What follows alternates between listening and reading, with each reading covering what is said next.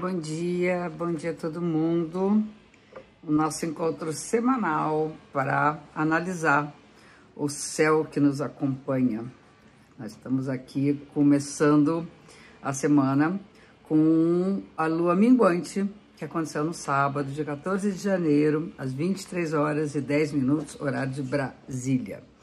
A lua minguante é quando a gente começa a ter, a ter começar a fazer uma revisão de tudo, né? de tudo que aconteceu no último ciclo, que na verdade é no último mês.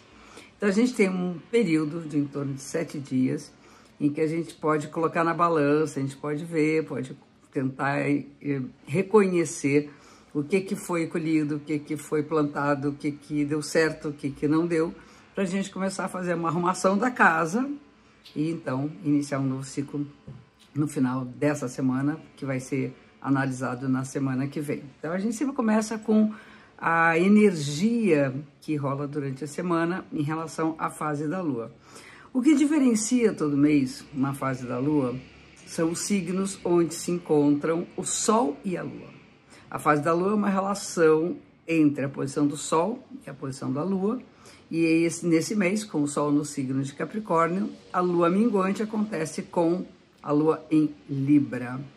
E aqui vamos entender um pouco a relação dessas duas forças, né? O Capricórnio aquela cabra que sobe a montanha, né? passo a passo, cautela, prudência, o menos é mais, você não sobe a montanha carregando o piano que foi da avó, então você tem que deixar né, para trás todo, todo o peso excessivo da nossa história para que a gente consiga realmente realizar o desejo de alcançar um lugar ao sol, né, subindo a montanha. Isso tem a ver com nossas ambições, nossos desejos, a vontade de vencer e, ao mesmo tempo, é, a responsabilidade de contribuir com algum legado no mundo a gente, onde a gente vive. Então ali é um universo de sacrifício, da palavra sacro ofício, um trabalho sagrado. Isso tem relação na nossa cultura muito com a prática de é, projetar e de planejar uma carreira. Tem muito a ver com o trabalho, com o crescimento, com o reconhecimento das nossas realizações. Libra é um signo representado pela balança, que eu acho que não precisa ir muito longe para entender que tem a ver com justiça. Subir a montanha não, não implica em fazer de qualquer forma. É importante que a gente, primeiro, tenha equilíbrio, que saiba equilibrar a coisa da balança, e esse equilíbrio, mais do que tudo, é o respeito pelo outro. Né? Não, não subimos montanhas sozinhos. É mesmo que a nossa montanha, e nesse momento a gente esteja só numa subida, lembramos que cada um Cada pessoa no planeta também está fazendo a sua escalada.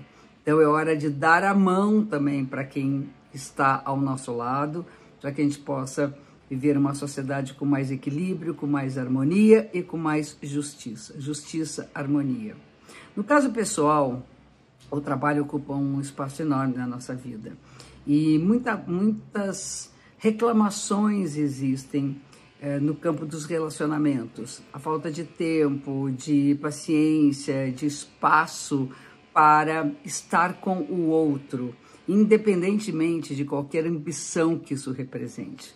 Então é muito importante a gente conseguir equilibrar esses tempos, otimizar essa realidade, essa nossa disponibilidade energética para cumprir com nossas obrigações e ao mesmo tempo é, contribuir também para o equilíbrio de nossos relacionamentos. Então, se a lua minguante entre Capricórnio e Libra.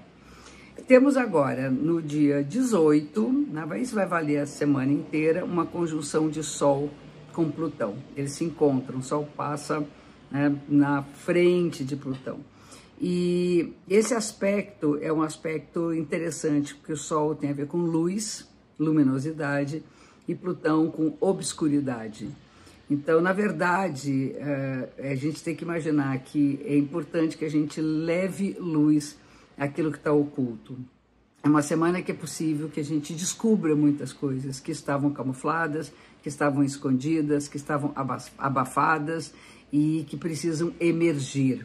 E aí soltam anjos e demônios. Pode vir tudo, porque na verdade nessa zona obscura tem de tudo ali, tem tanto desejos e fantasias fantásticas, como também coisas que, na verdade, são importantes até estarem sob uma certa contenção.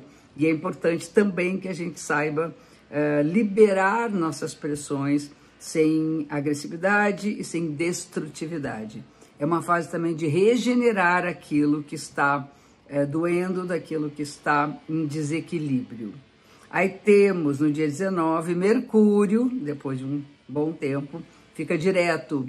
Então aí agora a partir de do dia 19 de janeiro, nessa semana, a gente vai começar a sentir que a comunicação fica um pouco mais transparente, que a gente pode uh, falar com mais espontaneidade, apesar de que tem que lembrar que só o Plutão não dá para ver tudo à tona sem pensar um pouco antes. E aí, no dia 20, o Sol entra Aquário, né?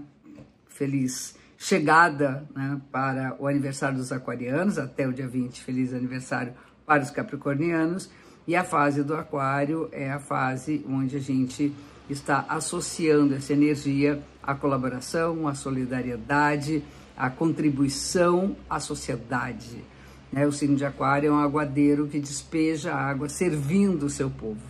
Então aqui é importante que a gente vibre nessa energia. Estar com os amigos, estar em grupos, saber que a união faz a força. Né?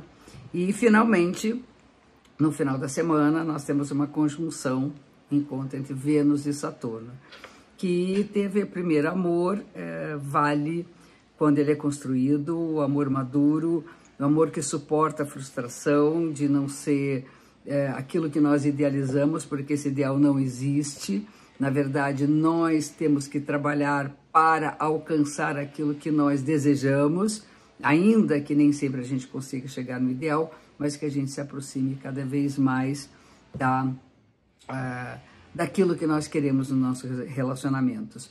Quando não está legal, durante esse período a gente corta. É muito importante cortar da nossa história relações e formas de relacionamento que não fazem bem ou para nós ou para o outro. Ter a maturidade de saber escolher quem nós queremos ter ao nosso lado. Então, é isso, meus amores. Muito obrigada por estarem aqui. Eu adoro, não consigo ver todo mundo, mas adoro esse encontro das segundas-feiras e tenho uma ótima semana e eu espero vocês semana que vem, ok? Um beijo enorme e até semana que vem.